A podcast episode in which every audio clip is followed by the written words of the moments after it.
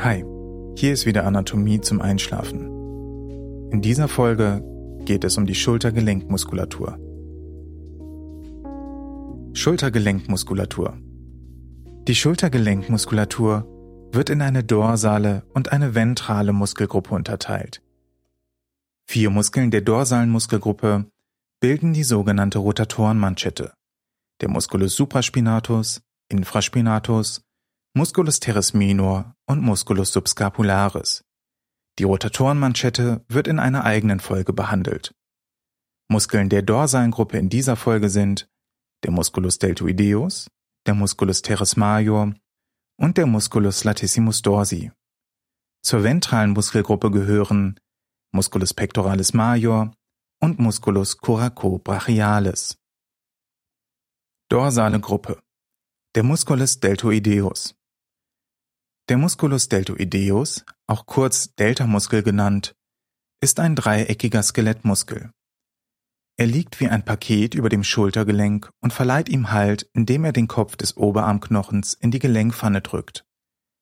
Der Musculus deltoideus ist wesentlich an der Kontur der Schulterregion beteiligt und dient der Hebung des Oberarms.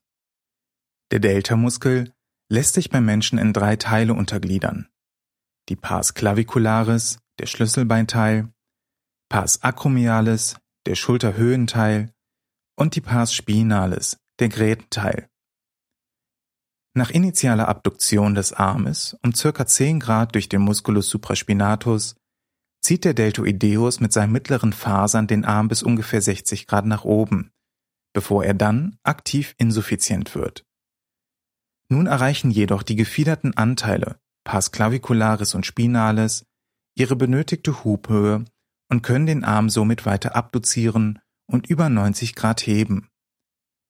Für das Heben des Armes über die Horizontale ist eine Rotation des Schulterblattes nötig, da der Arm ansonsten gegen das Schulterdach stößt.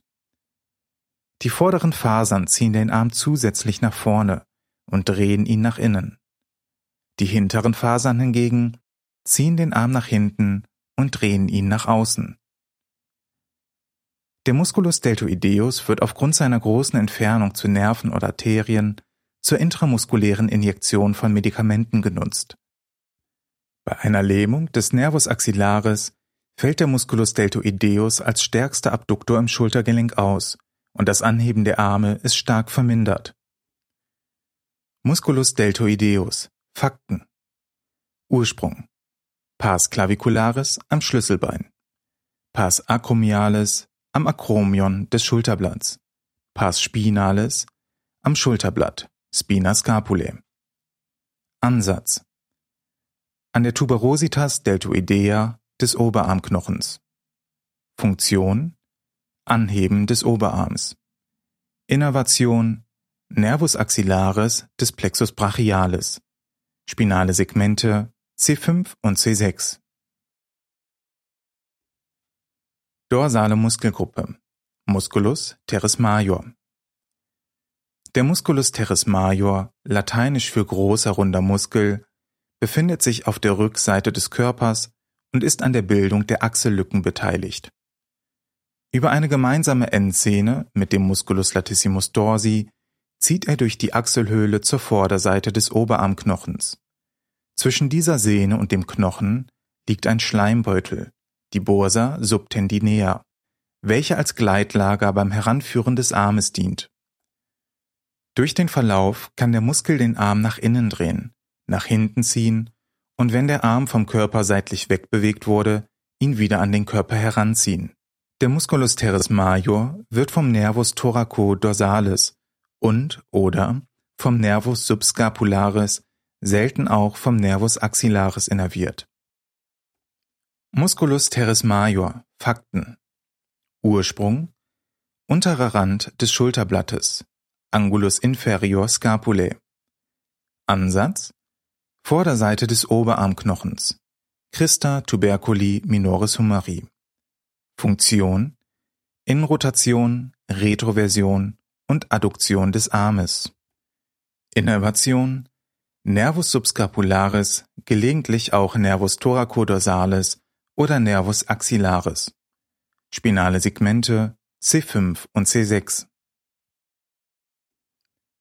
Dorsale Gruppe Musculus latissimus dorsi Der Musculus latissimus dorsi, lateinisch für breitester Rückenmuskel, liegt auf der ganzen Länge der Wirbelsäule unterhalb des Schulterblatts und endet am oberen Beckenrand. Er wird teilweise vom Trapezmuskel überdeckt. Der Musculus latissimus dorsi hat seinen Ursprung am Rumpf.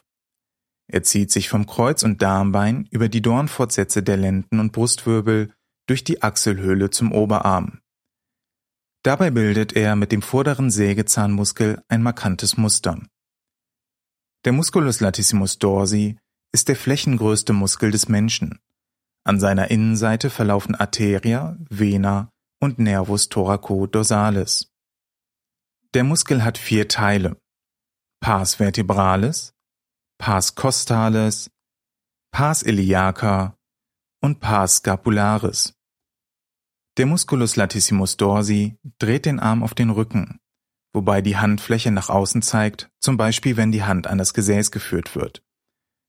Aus diesem Grund wird er auch Schürzenbindermuskel genannt. Er entfaltet seine Hauptwirkung bei angehobenen Armen, die er senken kann oder zum Beispiel bei Klimmzügen den Rumpf nach oben ziehen kann. Er ist damit der Antagonist des Musculus deltoideus und des Trapezmuskels. Mit dem Musculus teres major bildet er die hintere Achselfalte. Der Muskel spielt eine synergetische Rolle bei der Streckung und Seitwärtsbewegung der Lendenwirbelsäule. Er hilft bei der gepressten Ausatmung und auch als Atemhilfsmuskel bei der Einatmung. Als Teil der expiratorischen Atemhilfsmuskulatur unterstützt der Musculus latissimus dorsi beim heftigen Atmen die Entleerung der Lunge. Musculus latissimus dorsi. Fakten. Ursprung. Dornfortsätze der untersten sechs Brustwirbel sowie aller Lendenwirbel. Fascia thoracolumbalis Darmbein unterste dritte oder vierte Rippe unterer Winkel des Schulterblattes Rückseite des Os sacrum Ansatz Vorderseite des Oberarmknochens Christa tuberculi minoris humeri Funktion Zurückziehen des Armes Senkung des erhobenen Armes, Adduktion und Innenrotation. Innervation, Nervus thoraco-dorsalis, spinale Segmente C6 bis C8. Ventrale Muskelgruppe, Musculus pectoralis major. Der Musculus pectoralis major, lateinisch für größerer Brustmuskel, bedeckt den gesamten vorderen Rippenbereich. Am Oberarm überschneiden sich die Fasern des Musculus pectoralis major. Die Fasern, die von weit unten kommen, setzen weiter oben an als die Fasern, die vom Schlüsselbein kommen. Dadurch entsteht ein Bogen, der die vordere Begrenzung der Achselhöhle bildet. Der Musculus pectoralis major bedeckt den kleinen Brustmuskel, Musculus pectoralis minor. Außen liegt ihm die Brustfaszie an, welche ihn von der oberflächlichen Schicht der Brustwand trennt. Der große Brustmuskel besteht aus drei Teilen. Pars clavicularis, der Schlüsselbeinteil, Pars sternocostalis, der Brustbeinrippenteil und die Pars abdominalis, der Bauchteil. Der Musculus pectoralis major zieht den Arm zum Körper, dreht ihn nach innen und zieht ihn nach vorne. Außerdem gehört er zur Atemhilfsmuskulatur. Abhängig von der Position des Oberarms verändert der Pectoralis jedoch seine Funktion. Er führt den Arm aus einer Anteversionsstellung zurück. Der Musculus pectoralis major wird vom Nervus pectoralis lateralis und vom Nervus pectoralis medialis innerviert. Musculus pectoralis major. Fakten. Ursprung. Schlüsselbein, Sternum, Knorpel der zweiten bis sechsten Rippe. Ansatz. Oberarmknochen. Christa tuberculi majoris humeri Funktion. Adduktion, Vorführen und Einwärtsdrehung des Armes. Innervation. Nervi pectoralis lateralis und medialis. Spinale Segmente C5 bis TH1 Ventrale Gruppe Musculus coracobrachialis Der Musculus coracobrachialis lateinisch für Hakenarmmuskel, ist einer der Skelettmuskel des Oberarms. Er entspringt gemeinsam mit dem kurzen Kopf des Musculus biceps brachii und ist in seinem proximalen Teil mit ihm verwachsen. Durch den Muskel tritt der Nervus musculocutaneus. Bei erhobenem Arm wird der Muskel durch die Haut sichtbar und führt an seiner Innenseite die Gefäßnervenstraße des Oberarms. Die Hauptfunktion des Musculus coracobrachialis ist die Fixierung des Oberarmknochens in der Schultergelenkpfanne. Seine weiteren Funktionen sind Adduktion, Anteversion und Innenrotation des Armes. Musculus coracobrachialis Fakten Ursprung Prozessus coracoideus des Schulterblatts Ansatz Innere Seite des Humerus gegenüber der Tuberositas deltoidea Funktion Adduktion, Anteversion und Innenrotation des Arms. Innervation Nervus musculocutaneus des Plexus brachialis. Spinale Segmente C6 und C7.